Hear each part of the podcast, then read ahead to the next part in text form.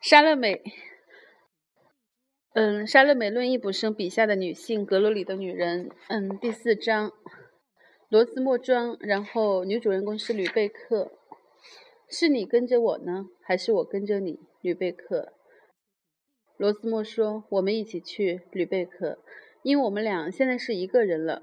他出生在芬芬马克高地，他生来就是大地上的一个自由的精灵。大地上不可预测、突如其来的风暴使社会行为准则显得可笑，因而他也是热情、顷刻奔放、瞬息而过，在传统范围外生下来的孩子。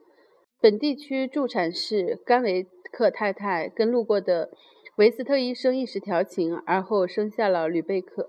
吕贝克母亲过世后，他由维斯特医生抚养，在他营造的自由思想的气氛中接受教育。他的出生秘密地被隐瞒了。后来，他长大成了一个迷人的、强壮的女孩。他也误陷入他的母亲与父亲的那种亲密关系之中。吕贝克在青春年代所受的影响，跟娜拉和海伦·阿尔文的成长形成鲜明的对比。妨碍他们发展的日常偏见，对吕贝克吕贝克来说是陌生的。娇生惯养和关爱备至也是如此。正是在这类保护，让娜拉那样的孩子气。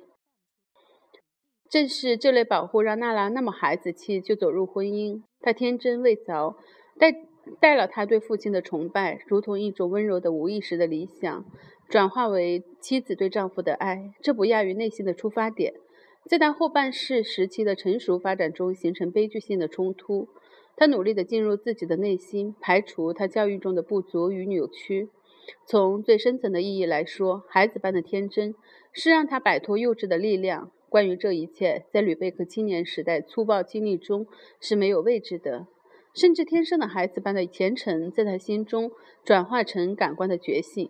在玩偶之家，被爱的人上升到几乎是被崇拜的父亲的地位；而在罗斯莫庄，父亲沦落为爱人的地位。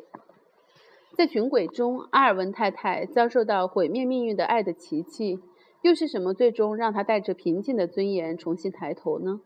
这不是单单对自由与真理的激情与期望，而是他的精神力量，以及把自由与真理融入了一种理想。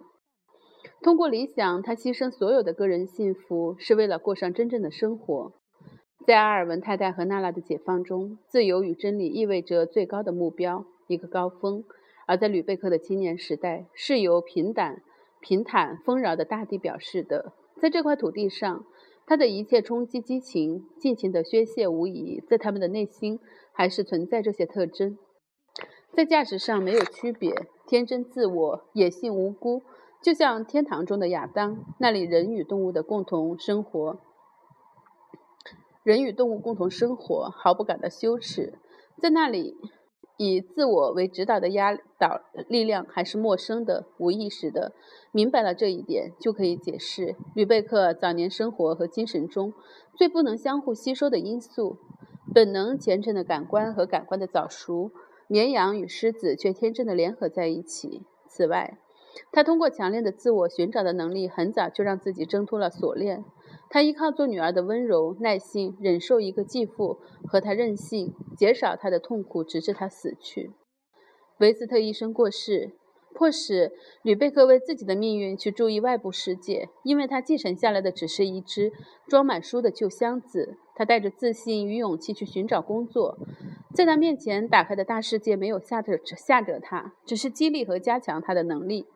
因为他知道，在命运的战场上，要占据有利的位置，必须强大，不贪玩，不畏惧。这样，他几乎立刻赢得一位有影响力的赞助人克罗尔校长的友谊。他带着他到他的妹夫罗斯莫牧师的家，去照顾克罗尔生病的妹妹毕艾特。然而，克罗尔没有注意到他自己与吕贝克的豪爽天性的差别，他只觉得他是个正直强壮的人。与他很投缘、投合，他的性格完整和身体部位都建立在自信自立上。两人都有充实的、充实的力量，缺少的是细腻的感情。但是，恰恰是这种毅力，使克罗尔对罗莫罗斯莫庄有长远的影响。自从结婚以后，罗斯莫对他言听计从，就像他童年中激进的自由派、想入非非的理想主义者厄尔吕克·布伦德尔。做他的短期家庭教师时，对于完全相反的精神与意志都接受了下来。罗斯莫忠诚地遵守法律与习俗，促使他去适应祖上流传下的残余意志，这妨碍他的独立发展。挂在墙上已故的贵族肖像画凝视着他们活着的后代，所以罗斯莫的人生主要还是在死者的审视下，对死者的默哀中度过的。他的内在力量从来没有唤醒过他，去做个平等于或者优越于祖先的人。在他们的压力下。对祖训毕恭毕敬，精神脾性温文尔雅，犹如静晚的花圈。严肃的子孙后代是专门给可见的死者肖像鞠躬行礼的。吕贝克一脚踏进罗斯莫庄的领地，认为要在这里当家做主是很简单的。在他的个人作风中有两种力量：克罗尔的贵族式力量和布伦德尔的盲无头绪的知识型倾向。罗斯莫都心悦。意诚的服从，在这个意义上，他成功的影响他，控制他的意志，激励他的思想，也同样赢得他妻子比艾特的心。比艾特细心敏感，是罗斯莫的女性对立面。他对待吕贝克，甚至像自己陷入了爱河的边缘。吕贝克完整的个性散发出自信与无限的力量，他觉得自己完全被压倒了，仿佛只会张口结舌。无助地听任他的摆布，反映在他的思想上的不是爱的吸引，而是受了催眠；不是通过劝说，而是通过启发后服从。此后，这样的关系没有改变，即使当吕贝克的做法使比埃特感到伤害、嫉妒、恐惧时也是如此。他对这个温柔胆怯的女人拥有无比的优越感，可以使爱与恨都维持不变。吕贝克心中潜伏着一种野性，就像静止时渴望着。捕猎的猛兽。目前，他对自己心满意足，从他自由满足的权力游溢出，流溢出一股清新之气，吹过阴冷的罗斯莫庄，带来了生气与陶醉。他的影响，就像他带进这些老式房间里的茂盛的装饰性的花束，令人直接感觉到它发出的香气。他确实也试图用盛开的花束来遮住砖砌的又大又笨的炉子。他令人不快地想起雪与冬天。它的花颜色鲜艳生动，气味温文优雅，像吕贝克自己对罗莫斯和毕艾特产生不同的但明显的作用。花神秘地吸引他，几乎是在预示今后会有一个更快乐、更有色彩的生活。而对毕艾特则效果相反，他感到迷惑、惊慌失措。最后，这些花使他病倒了。突然发生的一桩祸事破坏了吕贝克的宁静。他迷上了罗斯莫，热情一来不可收拾，就像他描述的，像海上风暴打在我身上，很像北方冬季猝然袭击的那种。他把人裹住、卷走，卷得多远就是多远，没法儿抵抗。他出生时的命数、成长的环境、青年时代的沉闷气氛、早年经历连同。其中的牵连与后果，现在都掀动了。天堂般的天真无邪、和平安宁，羔羊与狮子躺在一起的情景，现在都起了变化。随着热情的风风暴，旷野里充满了恐惧与危险。没有自知之明的人处于这样的险境，对这种挣脱锁链的力量也不具备掌控的信心。吕贝克内心还存在的唯一力量，就是掌握方向、自省、自我控制。虽然他在一切方面都很强，但是面对自己身内爆发的力量却无能为力，所以他的热情不可阻挡地奔泻，凭自己的本性无法抑制。他原先专心要对罗斯莫保持影响与地位，从精神上去解放罗斯莫，现在变成从热情上去征服他。显然有两件事把他与他的爱隔开：他的上帝和他的妻子。无论如何，敦促他脱离宗教信仰成功以前。吕贝克利用事先策划的变化，目的是引起比埃特的不信任和忧虑。既然罗斯莫对他的青年时代的信仰会不忠实，不由人不对其他的事引起更大的怀疑，就是他也会对自己的妻子不忠实。为了让这一切来得不但自然，而且还说明他这样做理所当然，吕贝克在比埃特的手里悄悄塞进一些书，书里说到幼稚会破坏内在的意识和婚姻的理由。比埃特无力保护自己，去提防吕贝克的明枪暗箭，感到痛苦和受罪，但是却不由自主地跟随吕贝克，直到精神完全崩溃，丢掉了他掌握的唯一武器——丈夫的感情。他鲁莽自责，痛苦嚎叫，为了强迫他回心转意，带着不尽热情的情理的热情，死死盯住他。丈夫对痛苦和不理智的做法原本嫌弃，他这一切行为更加深了他的反感。在这样的情况下，比埃特爱情中原本无私的纯洁，扭曲成了鲁莽与痛苦。吕贝克显得容光焕发，热情机智。他知道罗斯莫的目光以及含情脉脉的在他这张脸上停留了下来。他虽然没有力量掀起他的激情，还是有足够的理智，表面不露声色，更接近他的目标。这是贪婪的动物在猎物四周布下天罗地网的天然脚迹。他施展诡计，天衣无缝，在冲动下采取一连串的行动。他像旋转的海水，在地下冲出一个空洞，把附近一切都吸了下去。水面上可以说什么也留不住，水井也不是也不会缓解。他自己也失去了舵似的乱转，像个吓得麻木的人，听任自己四处漂泊。他几乎成了一个客观的客观的旁观者，看着他的热情汹涌泛滥，出于大家同归于尽的危险，所以他拼命地挣扎。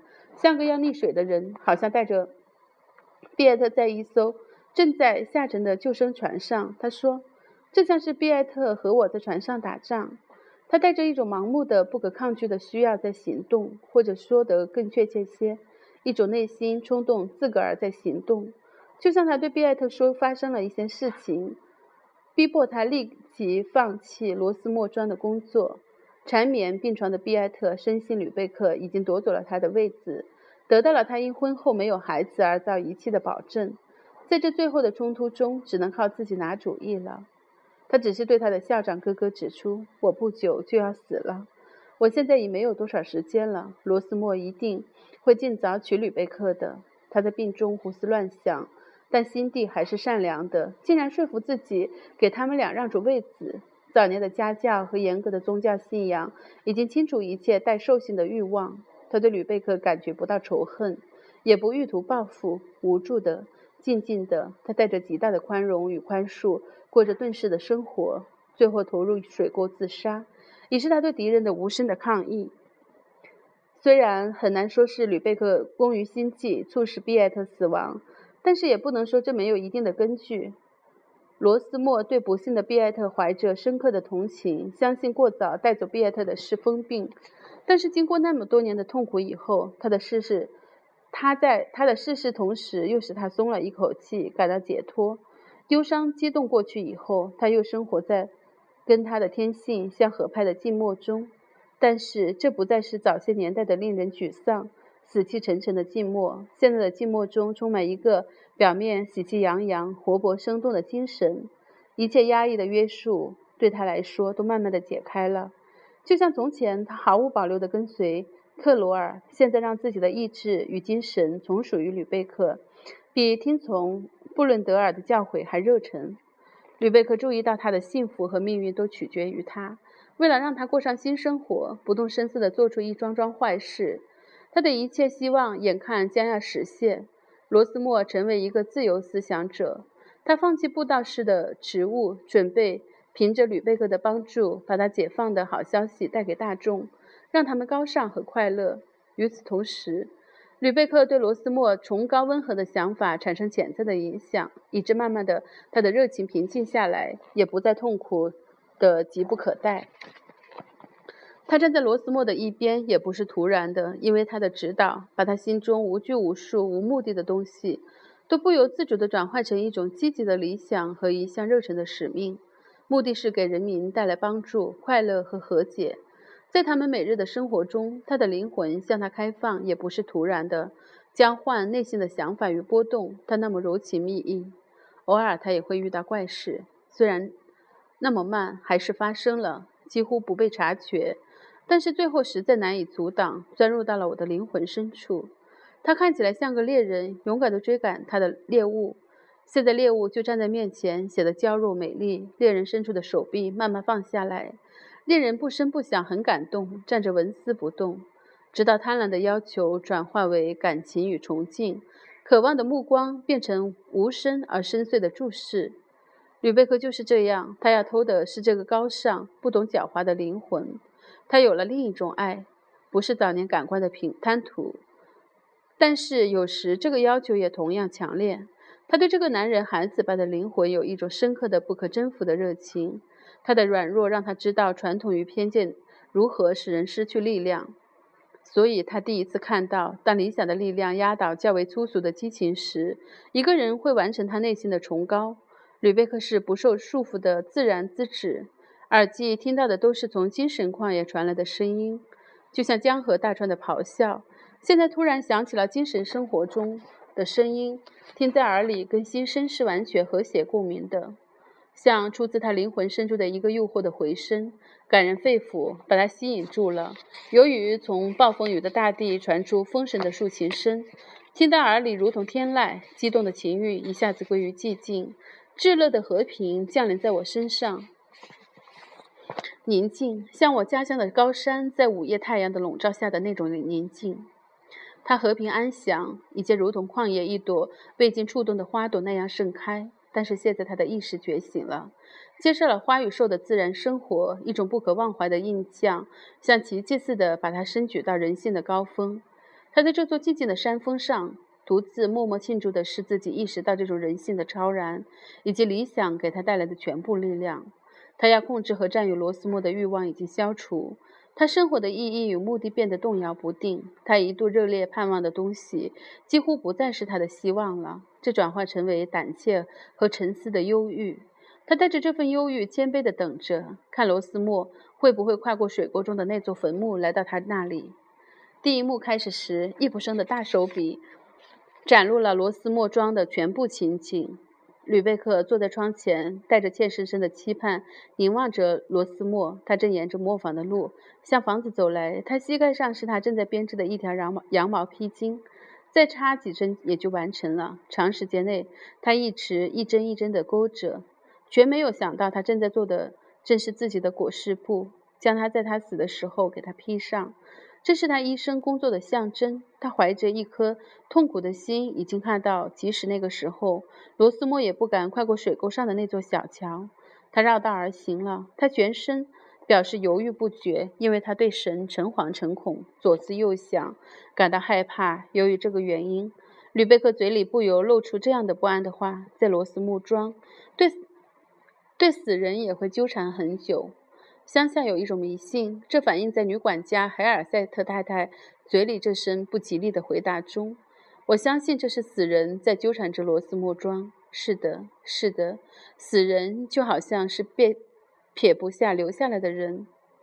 这种话就像是一个鬼的预言。对于罗斯莫优柔寡断的弱点，吕贝克只能以沉对以沉思的忧郁。而这也是出自于一种迷信的说法：死者的一向都具有一个越来越近、不可避免的魔力。溺死的比艾特就像事故中产生的影子，鬼魂似的飘来飘去，像噩梦中的幽灵压在人的心头。确实，罗斯莫章的悲剧一开始就进入戏中，这是随着比艾特的影子而来的，可以恰当的当恰当的称为比艾特复仇记或者比艾特回魂记。在迷信这个情节上，从词句使用来看，这里面的内容后来又反映在吕贝克精神的可悲遭遇上。吕贝克的行动像个强者，带着粗暴的权力，一拳头把毫无毫无防御、俯首贴耳的比艾特想都没想就打垮了。比艾特不但必须放弃幸福和他的领地，还要按照吕贝克的安排与生活，希望。给他打开罗斯莫的灵魂暗示，他的最隐秘的今昔人生，这使他的离去有更深广、更深更广的意义。此外，他还让我们从一些外界世界中看到吕贝克通过罗斯莫的影响，在他自己的野性热情中也融入了比艾特的温柔大度的做法，这是从两重意义上代替了他。死者也留给他一切最后的神圣遗物。毕艾特允许吕贝克全面填补他留下的空位，包括一切的内在后果。当吕贝克准备接管这个位子时，他正在失去早期的旺盛精力。当一切武器为了幸福巧取豪夺从他手里放下时，他取胜以后很难心安理得地保持镇定。他不再需要披坚执锐去做什么事，对自己的所作所为也不放在心上，只是在这个特定的意义上能够快乐。但是现在，从那个从前的自己又完整无缺地出现在他面前，这些丑行使他内心充满惊恐。他必须推开他，摧毁他，因为他是针对他而来的。总之，比尔特要是现在回来，他也会看到吕贝克毫无防御，听任他宰割。吕贝克曾经心花怒放、踌躇满志，现在这对他的命运产生不利影响，再也无法在自己的地盘上站稳脚跟。一直的理想深深吸引他而摆脱不开，他又不能把这一切吸收而给自己的个性有一个必要的发展，因为在他个性成熟定型以后，才对他进行攻击、袭击。他的发展和过去都已落在他的后面，一件以前受到忽视的更强烈、更高尚的激情被他压在心头，现在进行报复了。这点像是命运的安排。当这些消失的理想出现在一个意志的前景中。而不是作为他的生活自我塑造的一部分时，他不可能想到去实现它们，除非有一种抑制的方法。由于这个原因，形成了他的病态与软弱，因而燃烧在他内心最高尚的神圣热情，也意味着是一种悲剧性的热情。通过他们的相互影响，罗斯莫和吕贝克交换着最珍贵的爱情礼物。然而，这是致命的礼物，他们不能够完全的相互接近、相互补充，他们只是互相毒害。对于罗斯莫来说，假设的解放力量一直是一种梦的幻象，这不生活在他的内心。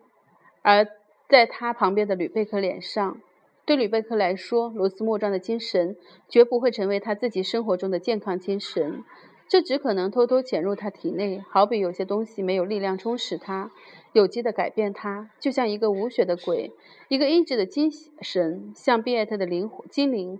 在他的体内咆哮，死者不能在他体内担负生命，只得像冤魂似的存在。吕贝克早期自信坚强，有能力把他拒之门外。然而，这个存在却夺走了罗斯莫的安宁和健康。这类必然的内心的悲剧，反映在海尔塞斯特太太说到比尔特回魂的迷信话题。他刚把那些话说出口，就召来鬼魂的第一名使者——比尔特的哥哥克罗尔校长，不知情地闯入了悲剧。自从他的妹妹死后，克罗尔有一段时间没有造访罗斯莫庄，因为他不希望别人见到了他想起可怕的自杀。或许可能他有一种更确切的感觉，甚至比罗斯莫还确定，比埃特的自杀到头来对罗斯莫是一种缓解和解脱。尤其从他第一次谈话中得知，罗斯莫和吕贝克明显的做过一些事纪念他的妹妹，他听了真诚的感动。但是当他要求罗斯莫出山共同办一份教会报纸，急于跟他重修旧好时，克罗尔第一次看到罗斯莫的想法完全变了。这样的改其意志、临阵脱逃，在克罗尔这样一个人看来，必须与他的妹夫一刀两断。他又一次回想起毕埃特临死前对他说过的那几句话，心头浮起疑虑。吕贝克是罪魁祸首。现在他知道罗斯莫不再是一名信徒，他也在猜疑他与吕贝克的关系，并公开说了出来。罗斯莫虽然愤怒地否定克罗尔对毕埃特跳入水沟自杀的说法，但这在他的心中依然产生可怕的印象。他第一次想到他跳进水里，可能不是由于疯病，而是由于又惊又疑的折磨。他心神不宁，时不时对着自己念念叨叨，想象着他孤独中的怨恨与斗争。他为了他心甘情愿地牺牲自己去死。在这种情景情况下，吕贝克在他的心中培育的一切洒脱和生活精神都岌岌可危了。当他看到、感觉到，即使他的影响也在他的病态的自我折磨解萎缩时，他也慢慢的感觉到了心寒战栗。过去的事又重新提起，出现在眼前，不但出现在他痛苦的回忆中，还出现在罗斯莫由畏惧引起的种种幻象而滋生的怪象中。怪象用他的声音说话，他通过他的眼睛看到的。现在他感觉不到悔疚的痛楚，他一心一想的不是悔疚，而是去习惯新的环境和意志的衰弱。当他觉得感官的热情衰退时，他不是变成了一个后悔的人或有罪的人，而是变成了一个精疲力竭、受苦的人。当转变变成真正的、真实的转变时，内疚才会是诚恳的内疚，对行动才会有进一步的后悔。虽然一个人的注意力依然被他吸引着。但是吕贝克没有真正的转变成一个新的一个另一个新我，只是他的旧我软弱了，通过一个未来精神的魔力把自己异化出来了。他有着做鬼的恐惧，看到自己死亡的恐惧，这不是变化的真好，猴，而是个性的瓦解。正是这件事使吕贝克和罗斯莫的关系毫无希望弥合。他粉碎了，他粉碎了埋葬旧事的可能性。要么罗斯莫装的精神力量灌注在他的身上，那时他会遭受自身毁灭的恐惧；要么他能够克服一切事，通过爱争取好运，那时他又成了从前的吕贝克。只有作为从前的吕贝克，他才得到得到占有健康、欲望和生活的时光。通过这些时光，他摆脱无所事事和沮丧的泥戳。几乎到了最后，尽管他改变了心情，生活积极，语言生动，从前的自我中的某些东西还时有表现。但罗斯莫最后向吕贝克求爱，最终决定以充满生活的现实去抗拒死亡的过去，让自己从自我折磨中解放出来。那时，我们看到两个截然不同的现象。首先，他冲口而出的是欢乐的叫声。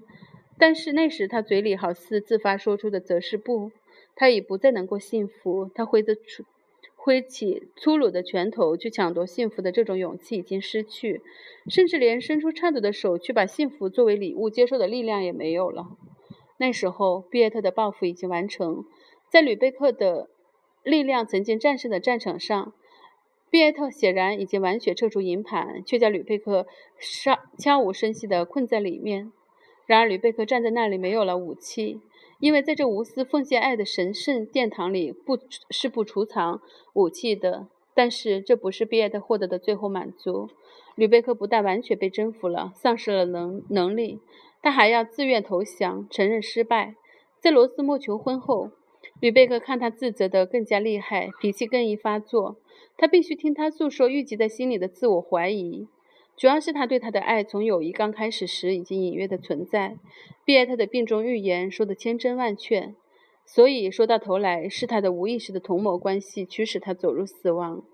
吕贝克看到罗斯莫的无辜和他孩子般的精神折磨着他，种种的假想的罪淫又成了他个人的负担。他决定救他，向他开诚公布的开诚布公的忏悔，这会让他找回一颗安静的良良心，同时。这份忏悔的目的，用来证明他对他的影响如何高尚，他对人人的教育又如何的有效。吕贝克在这里显得不可思议的变成了一个毕艾特，而不是最终牺牲自己投降。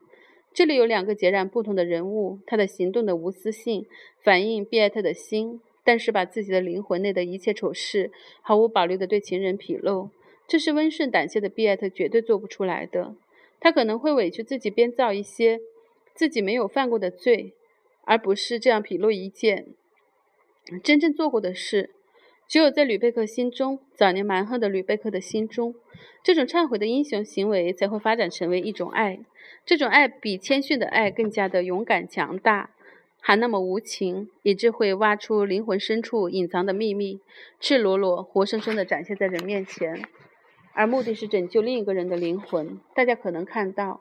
一旦吕贝克失去他的被动性，重新活动，他自己与毕业特的区别又会重新出现。尽管吕贝克已经改变了想法，在他忏悔后，罗斯莫的希望与信仰都崩溃了，一时心慌意乱，对他的行为不能够做出实事求是的判断。回顾过去，只有使他惶然。因而，克罗尔的影响又得到发挥，他成功的让罗斯莫放弃了他所有的解放计划，思想回到从前的朋友身边。但是正是这个情况，使得罗斯莫更深切地感到，他所设想的力量，也即是他的感情，是完全植根于吕贝克身上的。他梦想的自由，归根结底不是别的，而是更加的，只是更加的依赖他。由于这个原因，罗斯莫从克鲁尔和他的朋友那里回来以后，吕贝克起初对他轻视与责备，最后转变为希望。罗斯莫看到他对他没有信任，会失去主心骨。不久，他不但绝望的，还眷恋的请求。我怎么能够充分的、完全的信任你呢？他没有提醒他，在他自我牺牲的忏悔中，绝对证明他改变了主意。为了自愿快乐的恢复他能够促成大家变好的信心，他准备做他希望他做的任何事。他知道他也处在同样的痛苦和不可忍受的忍受的冲突中。他远离了从前的旧我，又无力让他的新我投入到完整的生活中。当他们谈得又难过又热情，陷入怀疑与绝望时，这也很明显是他们自己相互把对方推到一种病态的情景。当罗斯莫突然提到这个想法，只有一件事可以恢复他对吕贝克的信任，这就是他快乐的、自愿的去死在水沟里。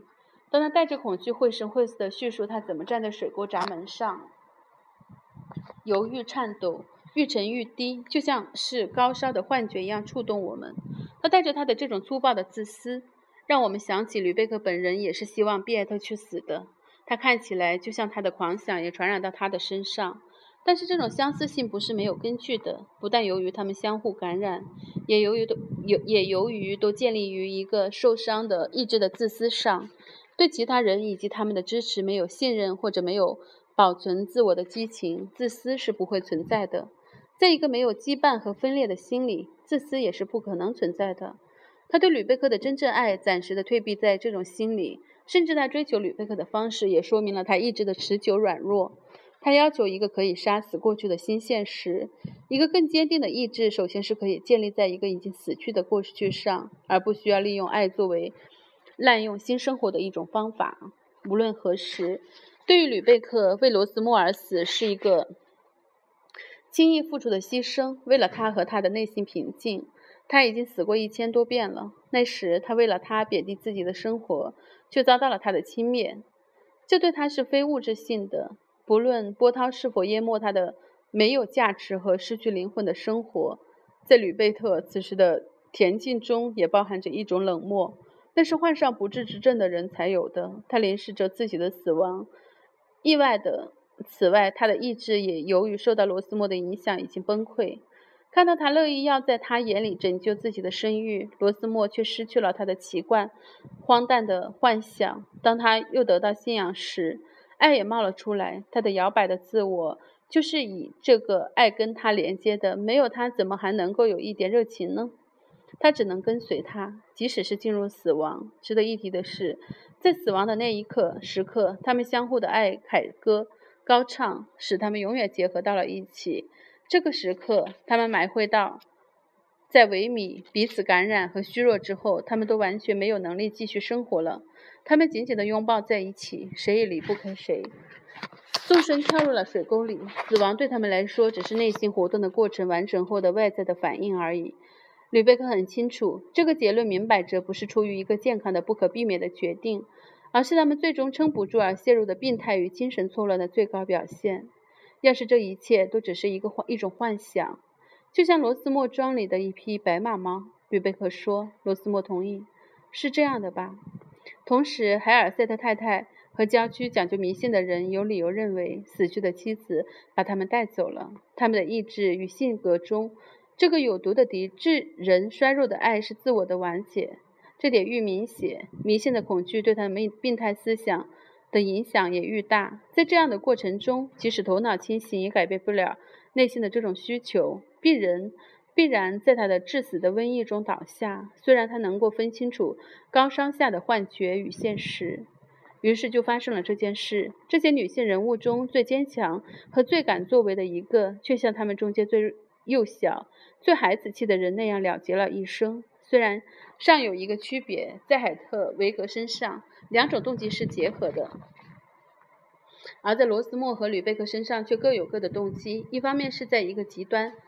崇拜的人身上产生的致命的幻觉破灭，另一方面则通过，则是希望通过死来证明爱，在这个人身上挥霍建立他的自我的信心与信仰。从易卜生一步又一步的戏剧来看，这些思想是交织在一起的。吕贝克和海特维格之间的对比主要表现在这件事情上：吕贝克的爱完全依赖于罗斯莫，因为他丧失了自我。而海特维格如同一个孩子，还没有获得成熟的独立。他的死，最后一页。他的死是因为他还没有进入自己的生活。吕贝克的死是因为他不再有自己的生活。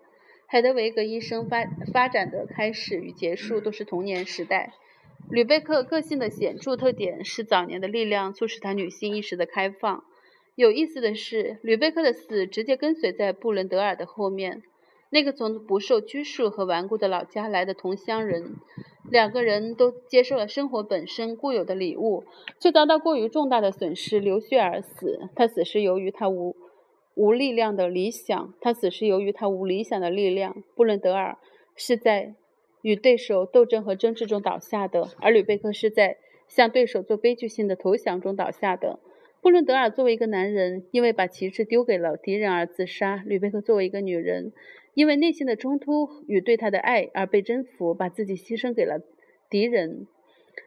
两个人不管怎么样，都为自己的野性和不受束缚而付出了代价。布伦德尔的理想过于丰富，吕贝克的力量过于旺盛，都无法拯救他们自己，就像吕贝克不能控制自己的力量为理想服务一样。他也不知道如何用自己的财富去控制生活与现实。他漫不经心地分散和浪费真正最珍贵的种子，而不是通过耐心工作去收获他们的果实。我们不要希望他有克罗尔那样的勤奋。如果说克罗尔显得像个传统的狂热的追随追随者，经常遇到偏见与限制，他对世界也有一种强烈统一的看法，这激烈他的热忱、理想和从事创作的毅力。他播的种子在地上长了根，因而理想与现实都成了有机长成的果实。这使他像一口当当响的钟那样感到自信。克罗尔和罗斯莫都是传统的代表人物，在他们身上都蕴藏着一种力量。布伦德尔和吕贝克都像是都没有这种力量，就无助地崩溃了。这是理想教育的力量。当布伦德尔失魂落魄时，他无意中给理想教育的力量提供了证明。吕贝克准备承认，在他自由时错过一个理想时刻，所以他不能自己提出什么来解开罗斯莫与传统的纽带，所以他的理想跟他个人的完全格格不入，使他感到难受。他用编织和染色来支付这个代价。当他自己也患上这种病，用他自然强壮的灵魂去交换一个温柔高贵的灵魂时，他永远把自己的世界跟罗斯莫的世界连接在一起了。反过来，罗斯莫没有能力。吸收他的自由天性的力量，在内心融合这些对立的东西。他于是也把自己捆绑在吕贝克身上。虽然他们的死亡是由于他们的盟约，虽然死亡是可以给这个不可调解的盟约祝福的唯一祭坛，罗斯莫娶了她。吕贝克，我在这里把手按在你的头上，你我正是结为夫妻。在这最后的一幅画中，他们瞄准的是。远远超过自己的必然悲剧和个性融合。不管怎样，他们瞄准的是这个事实：在障碍重重的世界和自由自在的世界相互渗透、彼此和解的某个地方，必然会有联合，完成连接，不再有两个人的争执，不再有推动两人回到各自阵营的诱惑。没有顺利，留下来的只是纠缠不清中的你中有我，我中有你。婚姻。吕贝克感觉到了事实的神奇：自我顺从和自我保存。这些折腾他内心的矛盾与破坏力量，现在变成相互依赖和解放，他们成为不可分割的一个人。是你跟着我呢，还是我跟着你？他在死亡的门前问。这个问题我们永远不会看透的。罗斯莫回答说：“我们还能弄清这个奇迹吗？”但是他感到安慰，拥抱他，因为他知道他们的人生之谜已经找到了解答，因为这个解答在死亡中才会显现。我们一起去，吕贝克，因为我们俩现在是一个人了。读完了。